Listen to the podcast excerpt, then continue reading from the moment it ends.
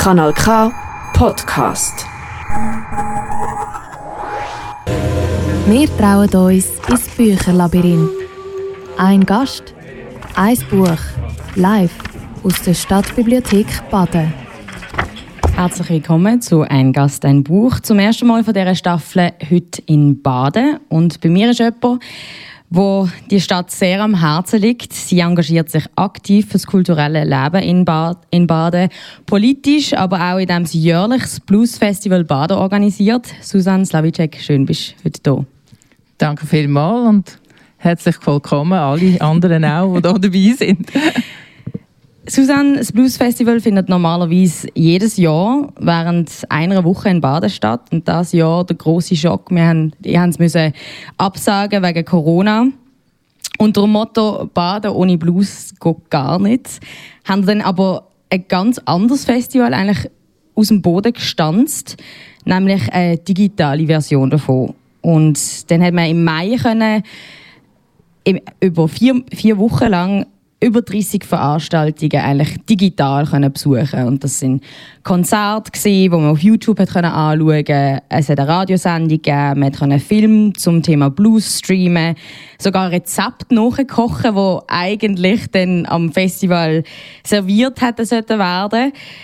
Das haben wir in nicht einmal etwa sechs Wochen oder so geschafft also als ich das gesehen habe, hat, hat es mich natürlich als erstes wundern Wie habt ihr in so kurzer Zeit so viele Ideen für eine digitale Version gefunden? Ähm, das ist vielleicht nicht so äh, schwer nachzuvollziehen, wer unser Team kennt. Unser Team ist sehr flexibel, sehr kreativ. Wir haben ein super grosses und gutes Marketing-Team und wir haben eine sehr gute und wirklich auch engagierte Bandgruppe. Und die haben hauptsächlich ganz viel dazu beitragen. Und das ganze restliche Team hat Ideen gebracht und, ähm, und so haben wir das ganz schnell können machen.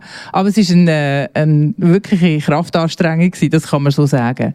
Das ist also wirklich so gewesen, dass wir eigentlich nicht viel, oder ich habe nicht viel mitbekommen von dem Lockdown. Ich bin im Büro und wir haben äh, ganz viele Sachen geschafft und gemacht. Aber es ist uns extrem wichtig dass wir unsere Musiker können zeigen. Es ist uns wichtig dass wir dem Publikum etwas haben können zeigen. Also nicht, dass einfach, es gibt keinen Blues. Und dann ist halt einfach auch noch eine Verpflichtung, die man der Stadt und dem Partner gegenüber hat, wo man gefunden hat, das muss man einfach irgendwo wahrnehmen. Und man kann nicht einfach jetzt ähm, die Schotten dicht machen und gar nichts machen. Was würdest du sagen, was digital so am besten funktioniert hat von all diesen Veranstaltungen? Also das haben wir auch ausgewertet. Ähm, das, wir müssen auch sagen, das digitale Festival ist ein großer Erfolg gewesen. Wir haben äh, etwa 120.000 Zuschauer gehabt, die irgendwo zugegriffen haben oder zugehört haben bei gewissen Sachen.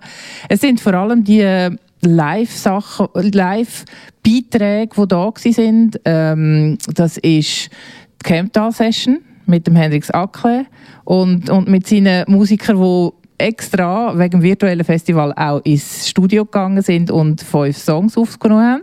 Wo aber zuerst durch eine Jam-Session entstanden sind, oder? Ähm, gewisse von diesen Songs hat es schon gegeben und gewisse sind dann auch entstanden. Ähm, Caroline Chauvin, die ist ja dort noch dazugekommen, die wäre gar nie in dieser, in dieser Kombination dort dabei gewesen. Das war sein Vorschlag, dass man sie noch mit zunimmt. Wir haben beide Buch gehabt.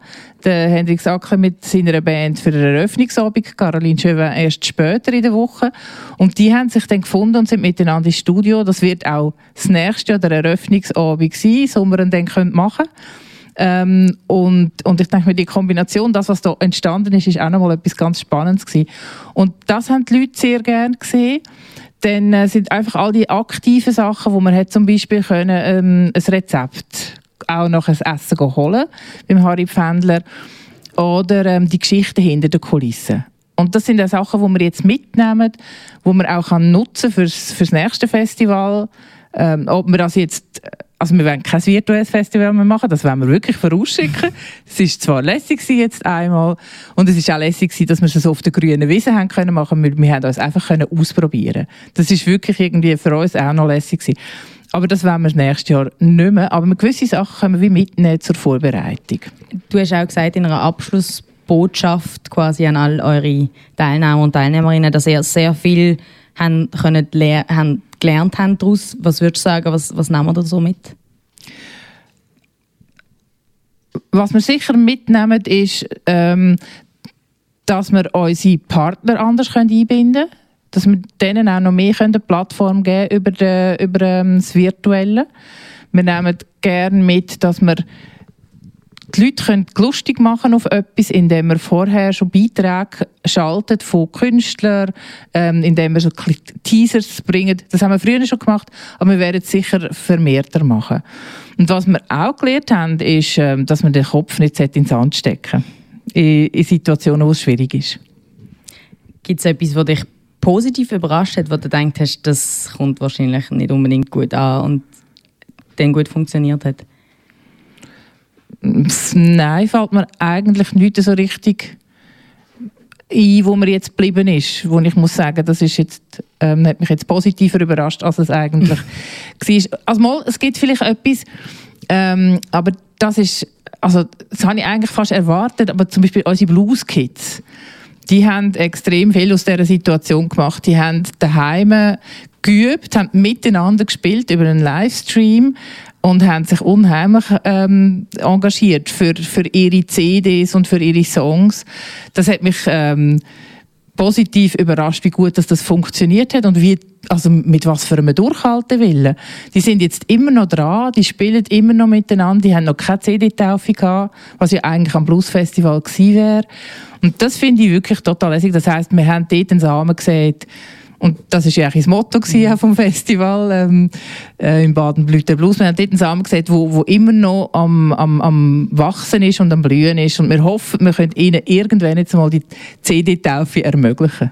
Also Blues for Kids, das ist der Musikworkshop, den ihr eigentlich immer anbietet, wo junge, also sehr junge, teilweise Kinder äh, dürfen zusammen Musik machen und eine Band gegründet wird im Rahmen des Blues und dann eben auch eine Plattentaufe stattfindet. Und ja, das ist, das ist eigentlich unser grosser Stolz, muss man wirklich sagen. Das ist ähm, ein Projekt, das seit Anfangs besteht. Aber dank ähm, Partner und Unterstützer können wir das wirklich ähm, jetzt in, seit zehn Jahren zwölf Jahre sogar schon, in einer Größe anbieten, wo es sonst nicht möglich wäre. Also die sind wirklich während 20 Übungen miteinander, ähm, wo sie ihre eigenen Songs schreiben, sie interpretieren, nachher auch lehren, das vor Publikum zu zeigen. Und ähm, das sind Kids zwischen 11 und 18. Und aus dem Ganzen heraus sind jetzt sieben Bands entstanden. Und wir sagen immer, es muss nicht Blues sein. Also, mhm. es muss einfach die Freude sein an der Musik. Aber es ist auch die Freude, miteinander etwas zu machen. Und ich finde jetzt gerade in dem Alter zwischen 11 und 18, das in einem Team zu machen, das ist vom Sozialen her, was die lehren miteinander und vom Teamwork, das ist, glaube ich, unersetzbar. Vor allem jetzt, wo ja auch so vieles wegfällt sehr schön, dass das so gut funktioniert hat. Das freut mich zu hören. Du bist ja auch politisch aktiv. Du bist im Einwohnerrat von Baden. Aber auch seit einem Jahr im Vorstand vom Aargauischen Kulturverband, ein Verein, der die Anliegen der Kulturschaffenden gegenüber Politik und Wirtschaft vertritt. Kulturschaffende hat die Pandemie ja ganz besonders äh, getroffen. Was findest du, was braucht es im Moment am meisten, damit die Strukturen jetzt nicht zusammenbrechen? Ähm, es braucht einen langen Schnuff. Ähm, es braucht Flexibilität, es braucht Kreativität, aber es braucht für mich auch eine klare Unterstützung von der Politik, eine klare Unterstützung auch vom Kanton und der Bund hat die Unterstützung sehr klar gesprochen am Anfang. Ähm, das haben wir gestern können in der Zeitung lesen und wir vom AGKV haben das jetzt schon mehrmals angeprangert, ähm, dass es wahnsinnig braucht, bis die Unterstützungsgelder endlich bei den Leuten sind. Und das kann es einfach nicht sein. Das ist etwas, wo ich nicht nachvollziehen kann, warum das so lange braucht und warum man da so komplizierte Verfahren hat. Wir haben das jetzt selber erlebt. Ich bin ja nicht nur vom Blues Festival Präsidentin, sondern auch vom Blues Club.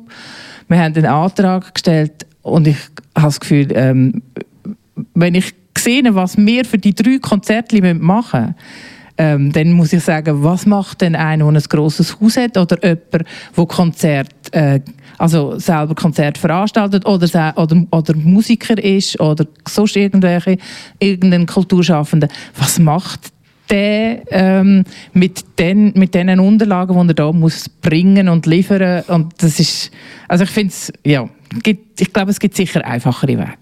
Was ist denn im Moment gerade aktuell konkret die Arbeit vom Kulturverband? Vom Aargauischen Kulturverband das sind wir haben mehrere Richtungen. Also die eine Richtung ist, dass wir mit der Taskforce Kultur äh, auf, auf Bundesebene ähm, immer wieder zusammenarbeiten, Vernehmlassungen haben und, und Sachen, die sie wieder richtig äh, ähm, Bund weitergeben, dass wir dort noch unsere Kommentare dazu geben.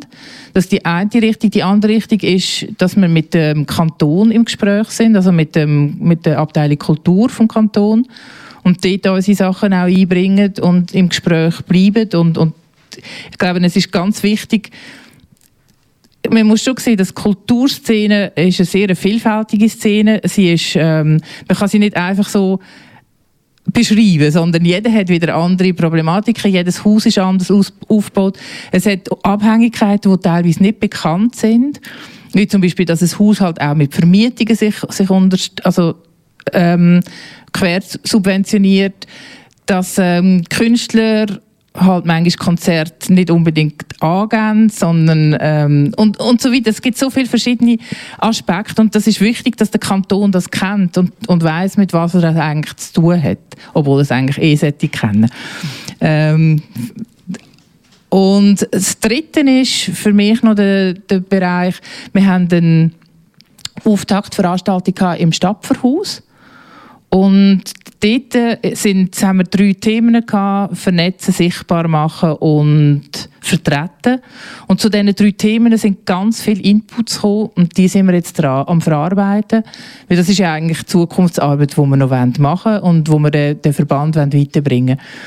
Also es gibt unheimlich viel zu tun in dem. Ähm, ich bringe immer wieder mein Beispiel.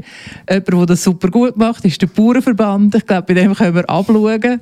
Ähm, der Bauernverband hat äh, ein unheimliches Netzwerk, macht ein wahnsinnig gutes Lobbying.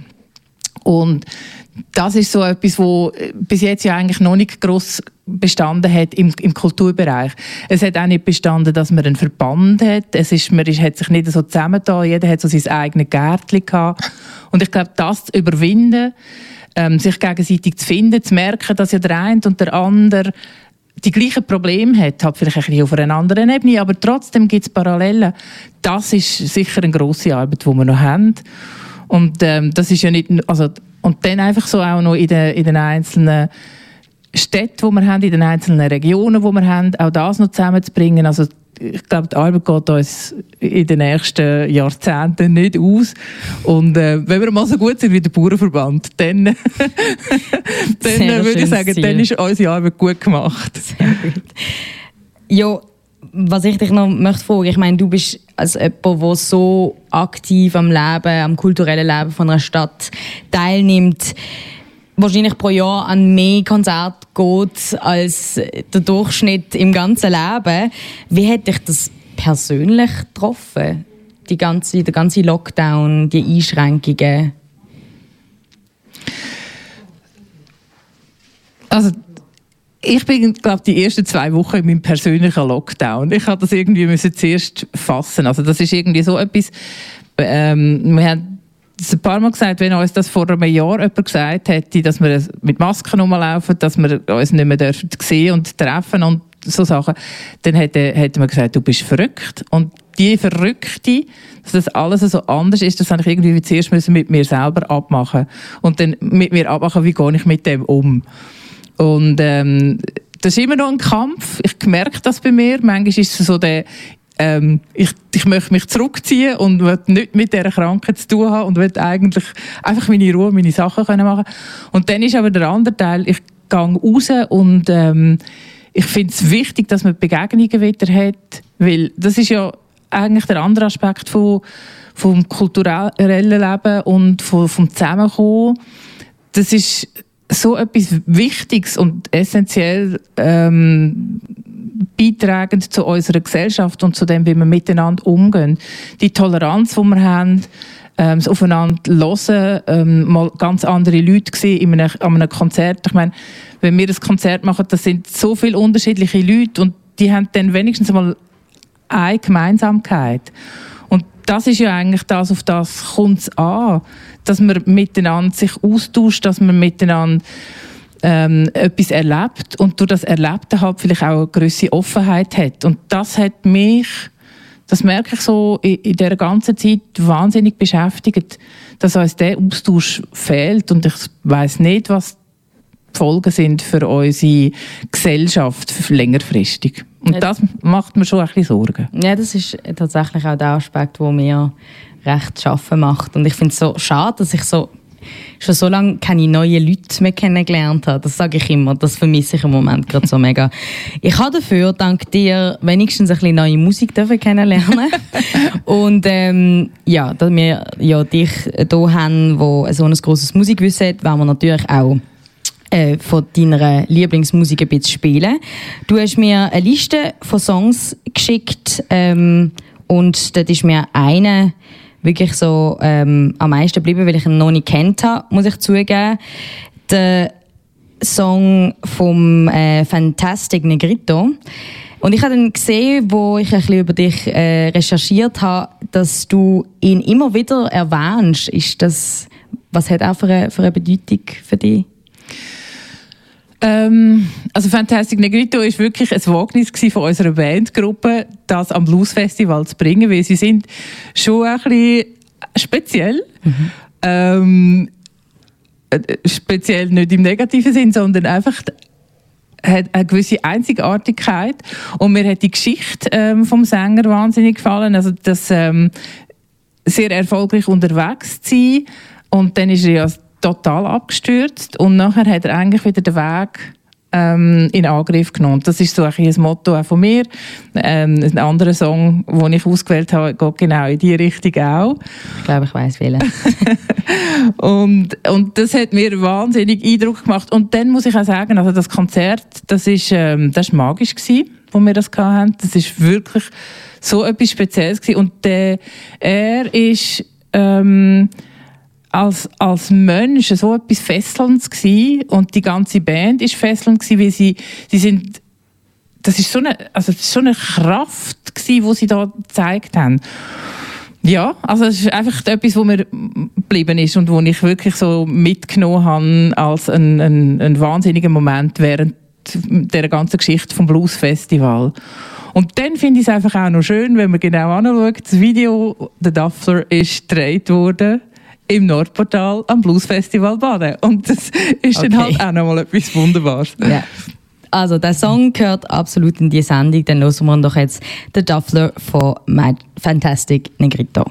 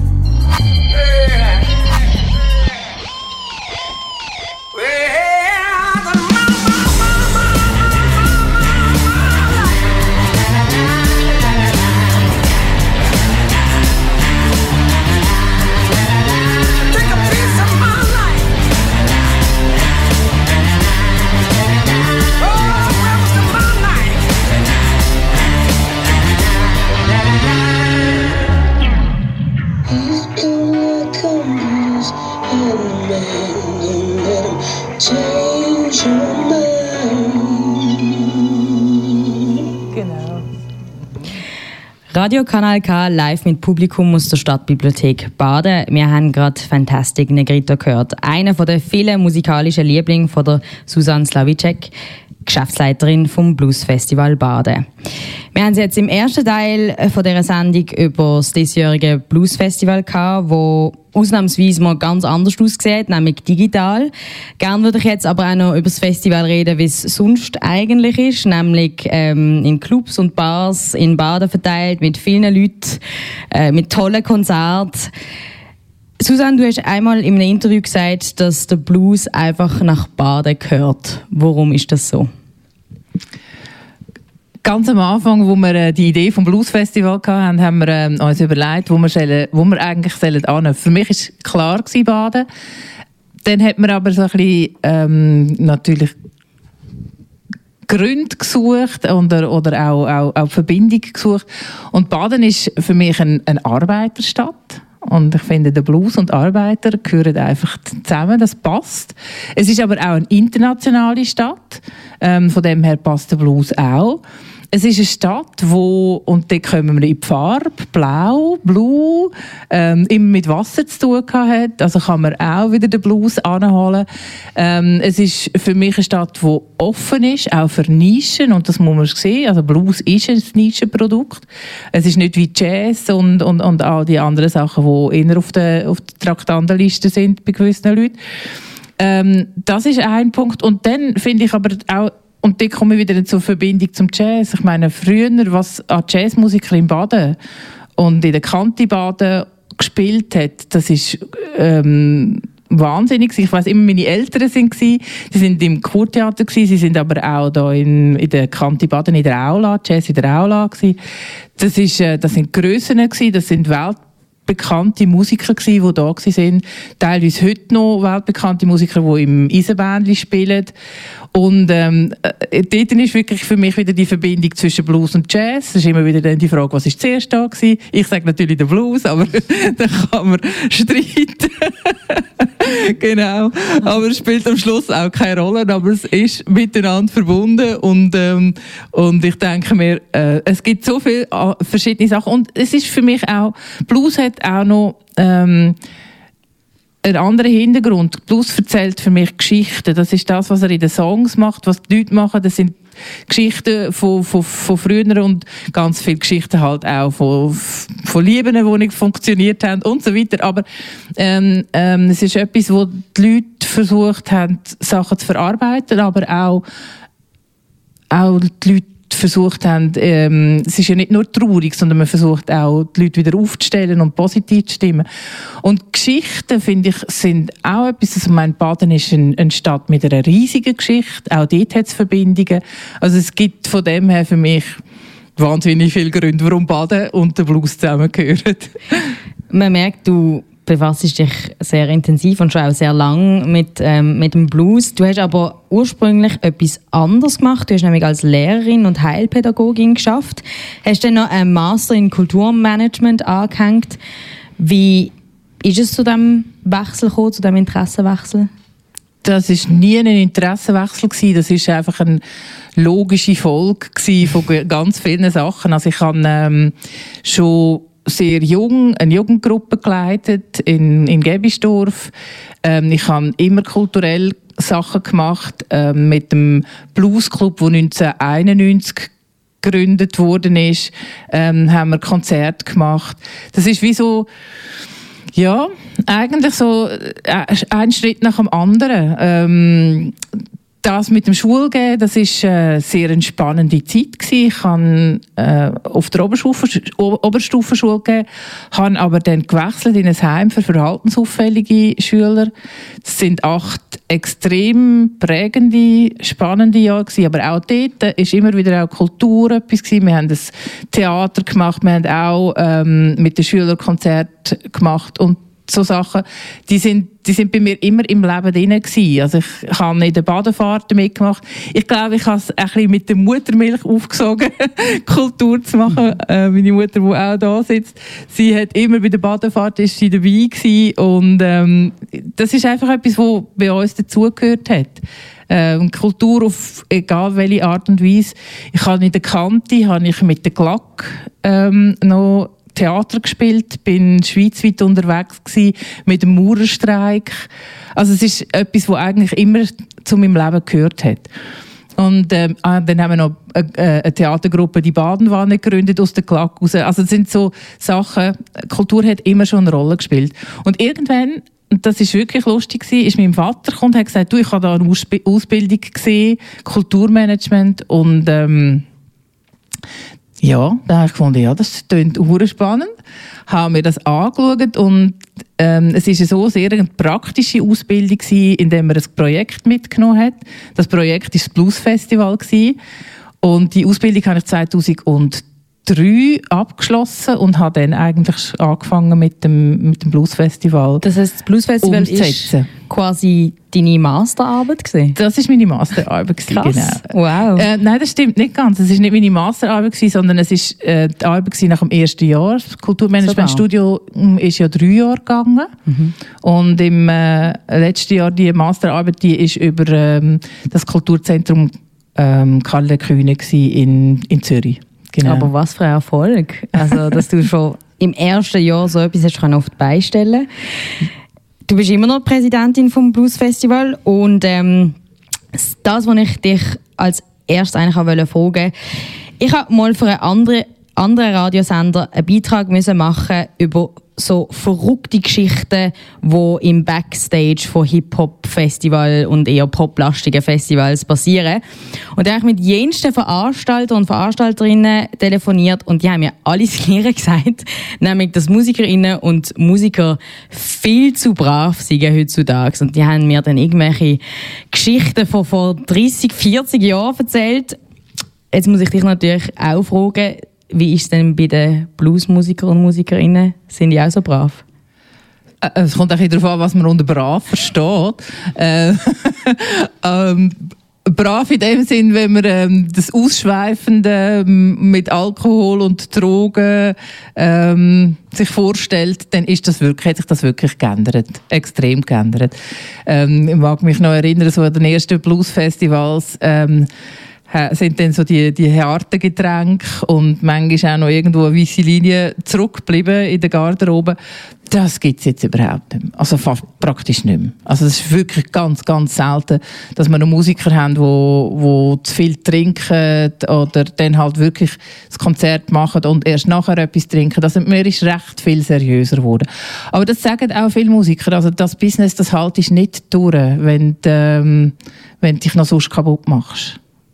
Hast du das Gefühl, das liegt vor allem an dem, dass das Business irgendwie härter geworden ist? Oder vielleicht auch, weil ich habe das Gefühl, das hat vielleicht auch mit dem Streaming oder so zu dass halt Live-Auftritte so viel wichtiger sind und dass man sich halt dann nicht irgendwie kann erlauben den Backstage zu zerstören oder so. Also ich meine, es gibt ja immer noch Musiker, die das machen, wo man, wo man das auch hört. Oder wo Hotelzimmer zerstören, das hört man auch. Ähm, ich denke mir einfach, dass das eine unheimliche Energie braucht. Die, das, das Auftreten, das Umreisen, ähm, das immer präsent sein und dass, man, dass das nicht vereinbarbar ist mit, dem, mit, mit Alkohol und mit ich weiß nicht was. Ich glaube nicht, dass es ganz weg ist, aber einfach nicht in der Exzessartigkeit, wie es früher gegeben hat. Aber das ist ja früher eigentlich auch so gewesen. Also früher haben wir auch müssen umreisen. Früher war es auch anstrengend gewesen. Ich weiß es nicht, ob das, ob, ob die Häufigkeit und und und und ich weiß nicht, was dort der Unterschied ist. Aber ich denke mir, man muss mehr auftreten. Man ist, man ist wahrscheinlich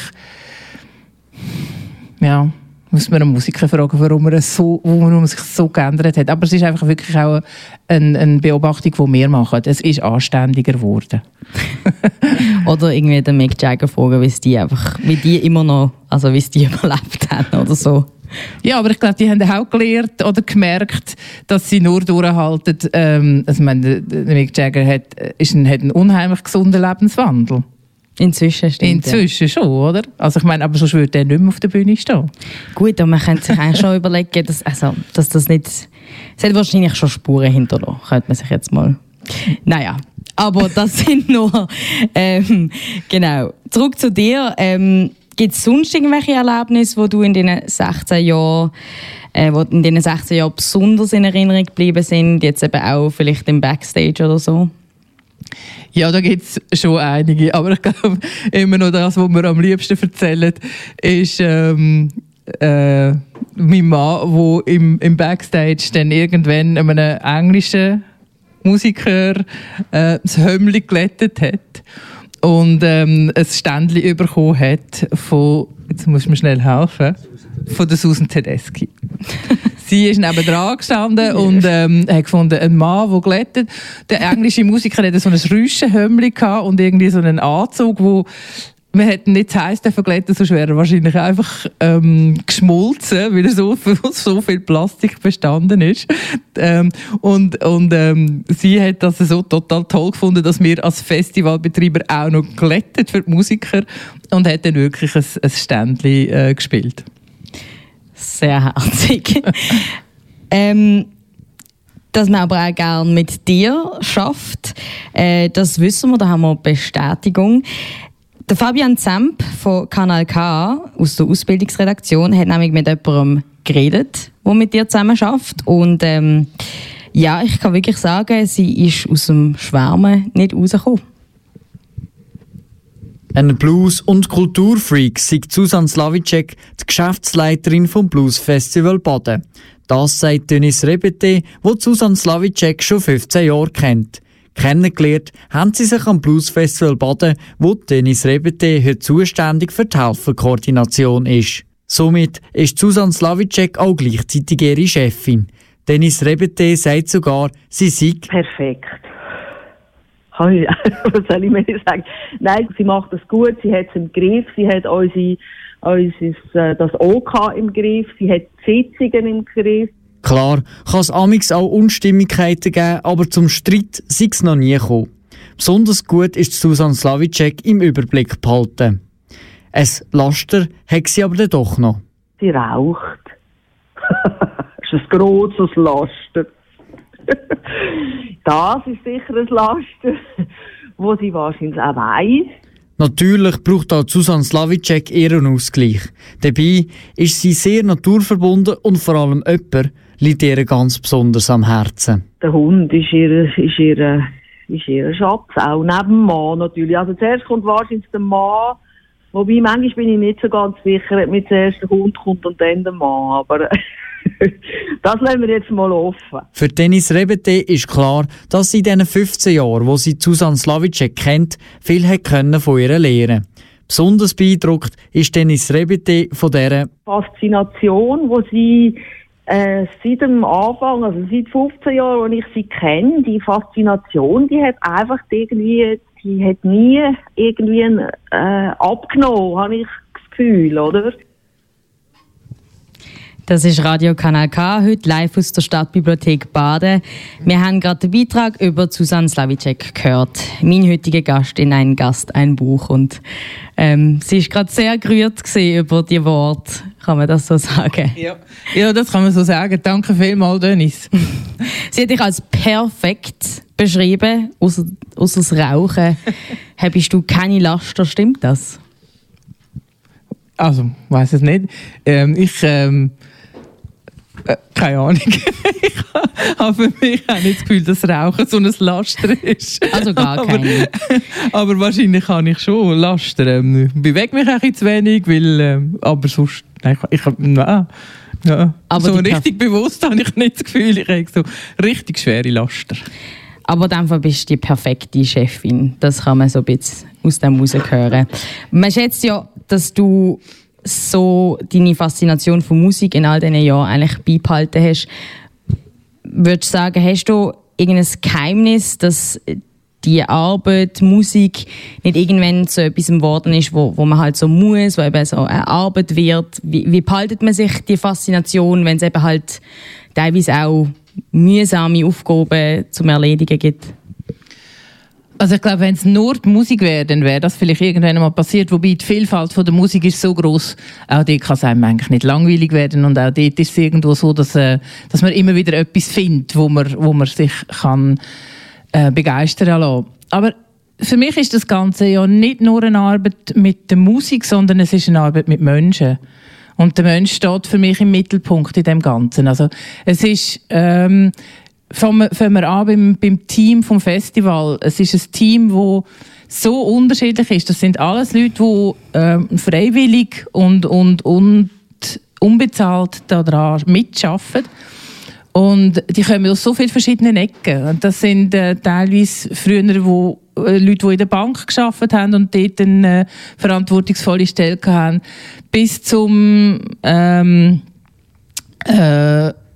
jungen Mann, der eine, eine KV-Lehre gemacht hat, dann bei mir noch. Das sind so viele unterschiedliche Leute und die zusammenzubringen und mit ihnen zusammen an einem Ziel zu arbeiten und genauso das, was wir am Anfang gesagt haben, die Toleranz zu schaffen, dass jeder eine unterschiedliche Art hat, um, um ans Ziel zu kommen, das miteinander zu erleben und am Schluss am Festival zu stehen und zu sehen, was man miteinander geschafft hat. Und wir sind öfters, also ich weiß noch, am allerersten Festival sind wir dort gestanden und haben uns angeguckt und haben gesagt, äh, wir stehen auf der falschen Seite. Nein, wir stehen auf der richtigen Seite, aber wir sind früher immer im Publikum gestanden, dann sind wir hinter der Bühne gestanden. ja. Und das ist einfach so total faszinierend gewesen. Und das ist, das macht alles wett, was während dem Jahr irgendwo so mal schwer ist oder mal langweilig ist oder mal so, man findet, oh, schon wieder eine Liste machen oder so wieder irgendwie so etwas einzugeben. Das, irgendwie hebt das alles auf. Und für mich ist es wirklich die Faszination, Leute zu motivieren, zusammen etwas zu machen. Das ist das, es ist die Musik, es ist aber auch Musiker ihnen eine Plattform zu geben, ihre Kunst zu zeigen. Also die, die, die sind ja ähm, auch von dem, was sie machen, überzeugt und die machen das mit Freude und, und mit, mit ähm, Überzeugung und mit, mit Hingabe und Leidenschaft und das alles, die verschiedenen Aspekte zusammenzubringen und zu zeigen und, und, und zu erleben miteinander, das ist eigentlich für mich das, was es nie langweilig macht. Es kommen immer wieder neue Sachen für neue Leute, neue Konstellationen, es gibt auch Schwierigkeiten und ich denke nicht, dass ich die, also ich werde das jetzt noch mal schnell bringen, ich bin da ein bisschen äh, sehr gelobt wurde. Ich bin sicher nicht die perfekte Chefin, aber ich versuche jedem den Platz zu geben. Und ähm, das hat sich auch gezeigt, ganz am Anfang, wo wir das Festival aufgebaut haben. Wir haben ein Team gehabt und auf einmal hat jeder so seinen Platz gefunden im, im, äh, im OK. Und das ist auch heute noch so. Also jeder findet irgendwo seinen Platz, wo er seine Stärken hat.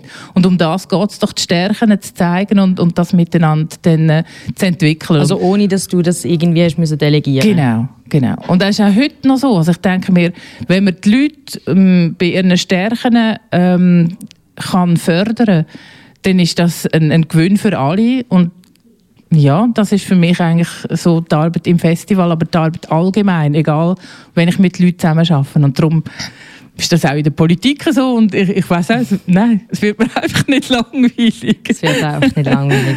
Das ist mega, mega toll zu hören und ähm, ich würde am liebsten, oder ich glaube, man kann dir noch stundenlang bei ähm, zuhören, wie du über Musik schwärmst und über das Blues Festival. Aber ähm, die Sendung heisst «Ein Gast, ein Buch». Das heisst, äh, wir reden heute auch noch über ein anderes Hobby von dir, kann man so sagen, nämlich das Lesen. Und du hast mir im Vorfeld von dem Gespräch gesagt, dass du ein Buch mitgenommen hast, wo vor allem der Autor, der Robert Walser, eine Bedeutung hat in deinem Leben. Was ist das für eine Bedeutung? Ähm, der Robert Walser habe ich kennengelernt in meiner Ausbildung zur Lehrerin. Wir haben dort das Buch «Die Geschwister Tanner» gelesen und ähm, ich habe dann äh, ähm, auch eine Arbeit geschrieben in der HPL, als Abschlussarbeit über den Robert Walser und seine Kinderdarstellungen. Ich habe die Arbeit gesucht, aber ich habe sie nicht mehr gefunden. Ich weiß auch nicht mehr ganz genau, was alles rausgekommen ist dabei, aber es ist sehr, sehr spannend gewesen. Und was mich am, am Robert Walser ähm, fasziniert, ist an seine literarische, sein literarisches Werk. Das ist ähm, die, die Detail getreue Darstellung von gewissen Sachen, aber auch das können emotional und mit Wort festhalten, dass man es wirklich kann spüren und, und erleben ähm, er hat äh, die Fähigkeit, Wörter zu erfinden. Das finde ich total toll. Das mache ich auch sehr gern. Und es ist ähm, seine, seine Beobachtungen auch für Menschen Ähm, er beschreibt sie ja immer sehr, sehr genau, er schaut sich das auch immer sehr genau an. Und das finde ich wahnsinnig spannend und finde das wirklich, das fasziniert mich immer noch, wenn ich das lese, dass auch, auch die Texte, die Leichtigkeit, die Schönheit, die die haben. Und ähm, für mich ist er immer so ein, ein verkannter Schriftsteller gewesen. Ich glaube, er hat jetzt seinen seinen Platz gefunden im, in, der, in der Literatur, aber während seinem Leben hat er den eigentlich nicht gehabt. Und ähm, nebst dem hat er mich einfach als Person fasziniert. Ähm, als Person, wo irgendwo dann im, in einer dort zumal noch Irrenanstalt oder Heilanstalt eigentlich sich verkrochen hat, eigentlich gar nicht mehr hat raus aber doch noch unheimlich viel am Anfang geschafft hat mit diesen Mikrogramm, die er geschrieben hat und die habe ich mal anschauen. Das ist, das ist unheimlich spannend und wahnsinnig. Das ist ja die Schrift teilweise nicht größer als ein Millimeter, aber es ist noch geschrieben und das tut man ja jetzt alles auch, oder versucht man alles auch ähm, äh, festzuhalten und, und auch in, in sein literarisches Werk einzufließen. Und das ist so einfach die, die, die Mischung zwischen dem wahnsinnig sensiblen Schriftsteller, der schönen Darstellung. Und ähm, das, was mich auch immer halt äh, interessiert in meinem ganzen Leben, sind die Darstellungen der Menschen und, und, und, und die Sicht der Menschen und die Zusammenhänge und und er mich immer wieder verrückt gemacht hat, ist dort, wenn, er, wenn, wenn ich das Gefühl hatte, Heimatland, jetzt machen wir mal etwas gegen dein Schicksal, machen mal, oder kommen mal ein bisschen aus dir raus. Das macht er einfach nicht. Es geht einfach nicht. Das kann er nicht. Und das ist irgendwie so, einfach das im Ganzen habe ich, das ist jemand, den ich immer mitgenommen habe und irgendwie immer gefunden habe, wow, er hat sein eigenes Leben gelebt, hat seine Sachen gemacht, ist sicher geprägt auch durch seine Familie, aber, ähm, aber trotzdem ähm, jemand, den man nicht darf vergessen und wo eigentlich jeder einmal lesen sollte. Und wenn er etwas nicht so lange lesen will, dann ist der Spaziergang. Das ist so schön. Die, wenn, man, sieht die, man sieht die Wiese, man sieht die, die, die äh, Insekten, man sieht alles eigentlich so schön, wie er das erklärt und, und, und erzählt. Einfach nur schön. Du hast jetzt aber nicht den Spaziergang mitgebracht, sondern genau. der Gehülfe. Und der Gehülfe ist autobiografisch. Über das werden wir vielleicht nachher noch kurz reden. Um was es aber in der Gehülfe geht, das hören wir jetzt, weil der Fabian Zemp von Kanal K hat das Buch auch gelesen. Eine Reklamenuhr, ein Krankenstuhl und ein Schützenautomat, der funktioniert wie ein Selektenautomat, aber für Patronen. Das sind alles Erfindungen von Karl Tobler. Und der hat bis im täglichen Geschäft Hilfe gebraucht. Zum Beispiel zum Kapitalisten anzuwerben, die in seine Erfindungen investieren. Die Hilfe ist unser Hauptprotagonist im Buch Der Gehilfe von Robert Walser. Eines Morgens um 8 Uhr stand ein junger Mann vor der Türe eines alleinstehenden, anscheinend schmucken Hauses. Es regnete. Der junge Mann ist der Josef Marti, wo seine neue Stelle als Gehilfe beim Erfinder Karl Dobler antreten hat. Der Josef hat im Turmzimmer der Villa zum Abendstern in Bärenswil leben. In der Villa hat auch die Frau Dobler mit den fünf Kindern gelebt. Der Karl Dobler war durchaus grosszügig mit dem Josef Marti, solange es um Essen, Stumpen oder auch Kleid gegangen ist. Nur nicht beim Lohn. So hat der Josef amix am Sonntag nur ein kleines Sackgeld von 5 Mark bekommen. Anfänglich hat das ihn nicht gross gestört. Er hat viel mehr Gewissensbissen gehabt, weil er das Gefühl hatte, er sei dem Karl Dobler keine grosse Hilfe. Schnell hat er dann gemerkt, dass um Karl Dobler langsam das Geld ausgeht. Der Josef hat immer wieder müssen Gläubiger zurückweisen und gesehen, wie der Karl Dobler Rechnungen auf die Seite legt und nicht zahlt. Umso mehr wäre der Karl Dobler darauf angewiesen gewesen, dass er endlich einen Kapitalist findet, der in seine Erfindungen investiert. Doch das ist nie gelungen. So spitzt sich die finanzielle Lage immer mehr zu. Es kommt so weit, dass der Strom in der Villa abgestellt wird und zu allem dazu auch noch die Frau Dobler krank wird. So versucht Karl Dobler von seiner Mutter noch Geld zu bekommen, aber auch das gelingt nicht. Nach der Silvesternacht kommt es zum Streit wegen dem Lohn und der Josef verlässt darauf die Villa zum Abendstern. Zahlen Sie mir den Rest des versprochenen Lohnes aus. Er wusste kaum, was er sagte. Er hatte nur das bestimmte Schlussbewusstsein. Es wäre ihm unmöglich gewesen, die Feder in die Hand zu nehmen. So stark erzitterte er. Deshalb sagte er unwillkürlich dasjenige, was die stärkste Möglichkeit darbot, zu Ende mit all diesen Dingen zu gelangen. Tobler war dennoch außer aller Fassung. Machen Sie, dass Sie sofort zum Haus hinauskommen. Fort, zu meinen Feinden. Ich brauche Sie nicht mehr. Wir haben gerade Fabian Sem von Kanal K gehört mit dem Beitrag über das Buch Der Gehülfe. Das Lieblingsbuch von der Susanne Slavicek, Präsidentin und Geschäftsleiterin vom Bluesfestival Baden. Wir haben ganz kurz über das Buch im Vorfeld äh, von heute geredet und du hast mir gesagt, dass der Gehülfe deine Handels- und Denkensweise recht gut widerspiegelt. Und jetzt musst du uns das natürlich erklären, wie widerspiegelt die Geschichte von einem jungen Mann anfangs vom 20. Jahrhundert das Leben von der Susanne Slavicek wieder? Es ist vielleicht nicht nur die Geschichte von dem jungen Mann, sondern ähm, es ist seine Beobachtungen, es ist genau anschauen. Es ist immer wieder das, was man, ähm, was man sagt, es ist nicht das, was man auf dem, im ersten Moment sieht, ist die Wahrheit, sondern das, was hinten dran steckt. Und das ist das, was mir der Gehilfe und auch der Robert Walser gelehrt hat. Also, schau genau an, ähm, schau hinter die Kulissen, schau zweimal an, wenn, wenn du etwas mehr willst wissen über irgendjemand oder irgendetwas. Und ich denke mir, der Gehilfe ist für mich so ein Blick in eine Familie ein. Also es ist ja ähm, autobiografisch, er hat ja vier Monate eigentlich genau das gemacht bei einem Herrn Karl Dubler in Wädenswil, der Robert Walser. Namen wirklich er hat, verändert? Nein, er hat äh, nicht Namen verändert, er hat äh, Kind nicht verändert, die Anzahl der Kinder sind vier Kinder, er hat Namen der Kinder nicht verändert, er hat eigentlich das geschrieben oder geschildert, was er, ähm, was er dort erlebt hat. Und das ist ja so eine Fassade, die der Herr Tobler aufrechterhalten will. Und die Fassade, die bricht innen in sich zusammen. Das ist in dem schönen Paris, Parisville und in dem schönen Haus von außen her nicht zu sehen. Er zeigt das ja auch nicht, der Herr Tobler. Er versucht das ja auch irgendwo zu kaschieren.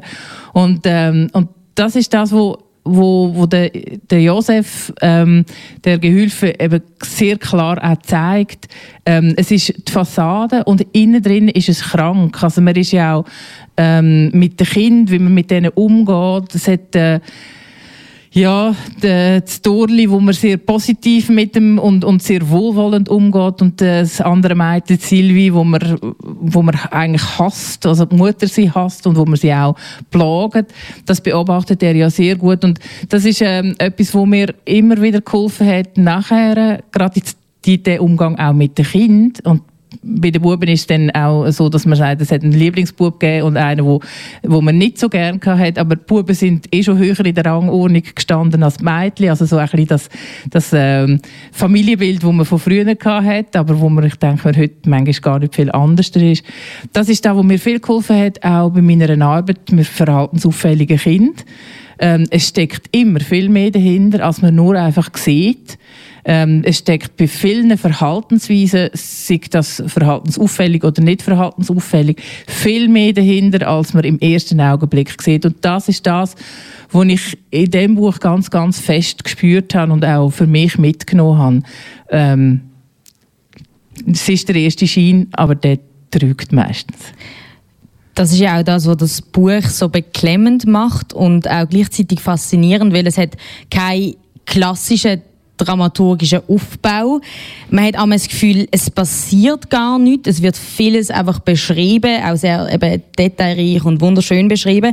Aber dann werden eben so ganz brutale Szenen und ganz schlimme Momente, wie eben die Misshandlungen von dieser, von dieser kleinen Silvi, einfach so ein bisschen wie nebensächlich ähm, erzählt. Und er beobachtet das, eben der Josef, der Gehilfe, und findet das falsch und gleichzeitig macht aber auch nichts dagegen. Und das möchte ich dich jetzt fragen. Was glaubst du, warum er nichts gegen die Misshandlungen macht?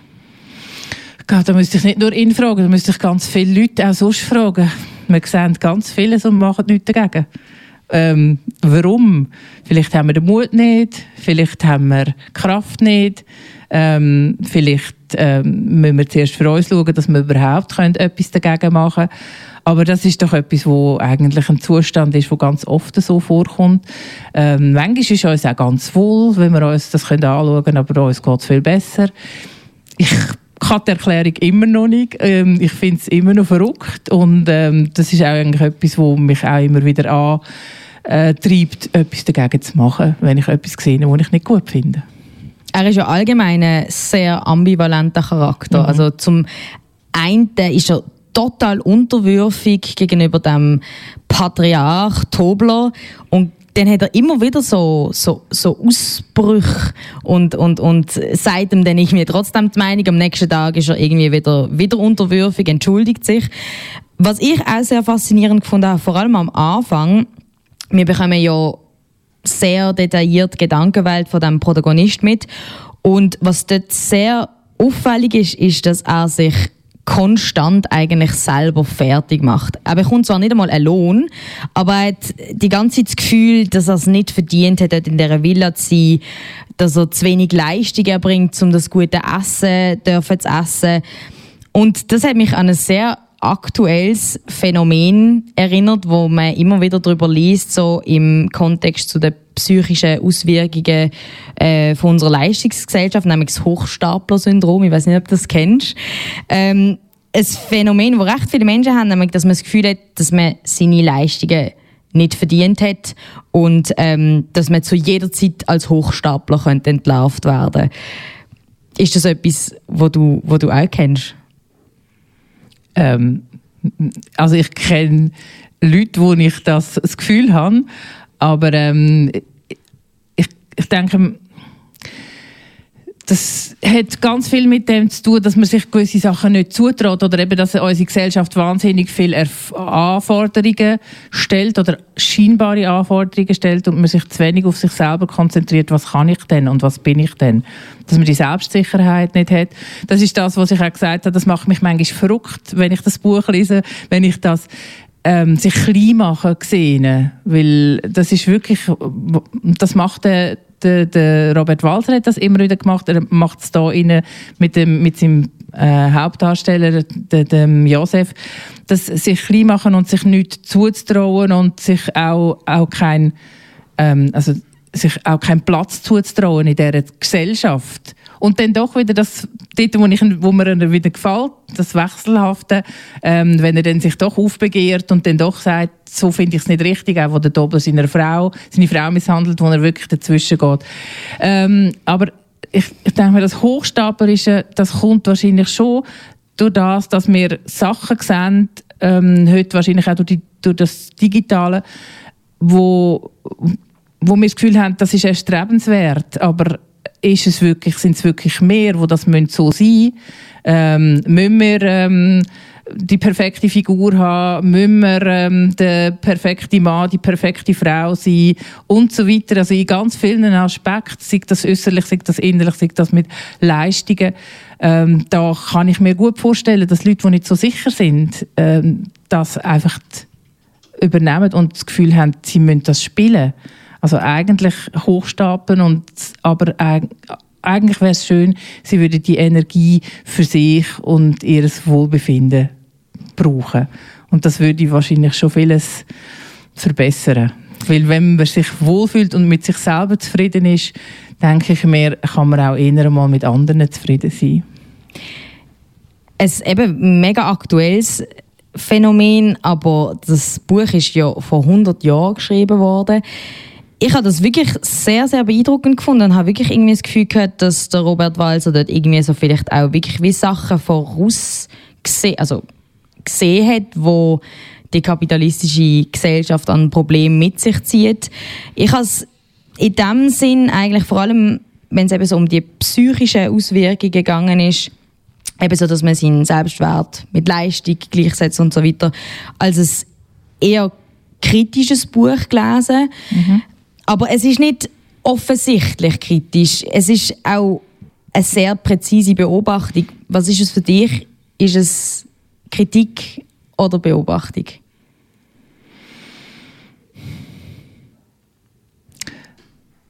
Also für mich ist es ähm, nicht eine offensichtliche Kritik. Es ist wirklich ein, eine Beobachtung, aber du kannst dann daraus herausnehmen, was du brauchst. Und ich denke mir, das ist er sich schon bewusst gewesen. Aber ich würde es jetzt nicht als offensichtliche Kritik anschauen. Also ich glaube, es ist wirklich einfach eine Schilderung, eine sehr klare Schilderung, ähm, wo man nachher, äh, ja, ich glaube, nicht jeder spürt das dahinter, was in dem Buch drin ist. Vor allem auch, wenn es darum geht, wie er die Charaktere beschreibt. Ich habe es zum Beispiel faszinierend gefunden, dass die Frau Tobler eigentlich sehr unsympathisch ist und irgendwie auf mich wie eine ziemlich schreckliche Person wirkt. Aber gleichzeitig verliebt sich der Josef so halbwegs auch in sie. Also denkst, das ist auch ein großer Teil davon, dass man, also was das Buch ausmacht, dass einfach sehr vieles nicht, nicht ganz klar ist. Ja, nicht ganz klar und einfach nur auch manchmal eben wirklich so nur fein angedeutet und nicht ähm, mit dem Holzhammer ähm, so, so, so, das möchte ich sagen, sondern es ist so das, das Subtile, wo, wo, wo für mich überkommt. Es wird ja auch als ein sehr rätselhaftes Buch beschrieben, wo viele äh, wo, immer noch viele Rätsel hat, die man bis heute nicht, nicht gelöst hat. So, mega spannend, jetzt noch über all die Rätsel noch weiterhin zu reden, aber wir sind schon fast am Ende dieser Sendung angekommen und ich finde, wir sollten unbedingt noch ein bisschen Musik spielen, wenn wir ja schon dich hier haben wo ich gewusst habe, dass du kommst und ich dich muss fragen, was deine Lieblingssongs sind. Ich habe mich fast nicht getraut, dir die Mail zu schreiben, weil ich dachte, oh nein, das wird für dich wahrscheinlich wahnsinnig anstrengend mit all den Musikern und Musikerinnen, die du kennst. Aber äh, deine Antwort ist recht schnell gekommen und du hast recht konkret können mir ein paar, paar Songs schreiben. Wir haben jetzt natürlich äh, nur ganz wenige davon können spielen, aber was ich sehr cool finde und ähm, ja, sehr erstaunlich ist, dass du auch einen Lieblingssong hast, kann man schon sagen, oder? Mhm. Nämlich vom Jimmy Cliff, You Can Get It If You Really Want. Was hat der Song für dich für eine Bedeutung? You can get it if you really want. ein wunderbar positiver Song und ich glaube, ein bisschen Optimismus und ähm, Motivation können wir im Moment alle brauchen. Hören wir doch den noch zum Schluss von dieser Sendung Jimmy Cliff, You Can Get It If You Really Want.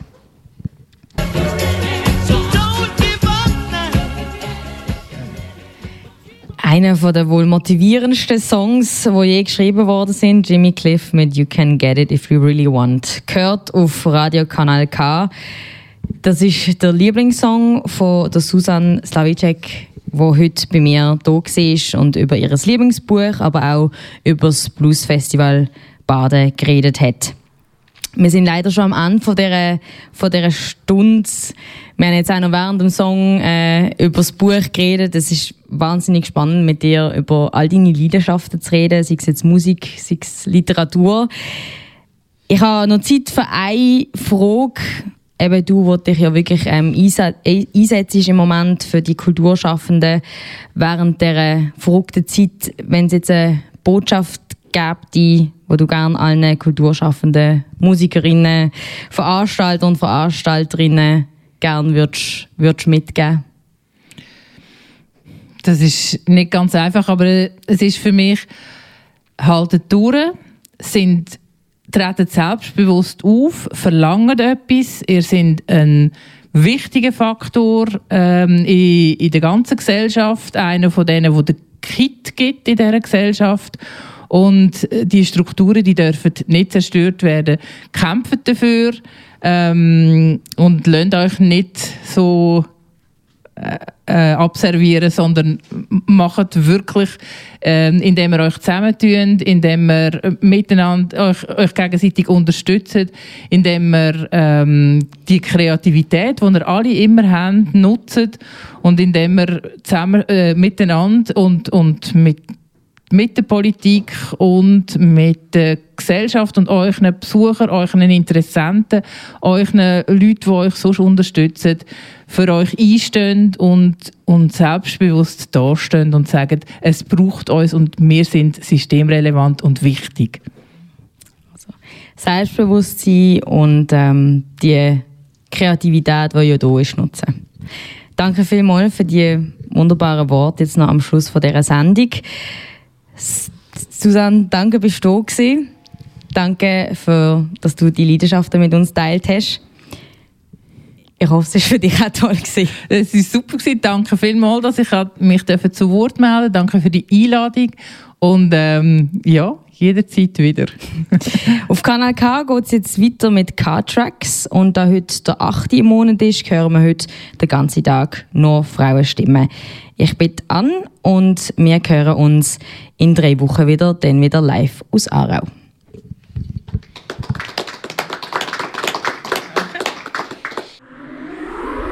Das ist ein Kanal K Podcast Jederzeit zum Nachhören auf kanalk.ch oder auf deinem Podcast App.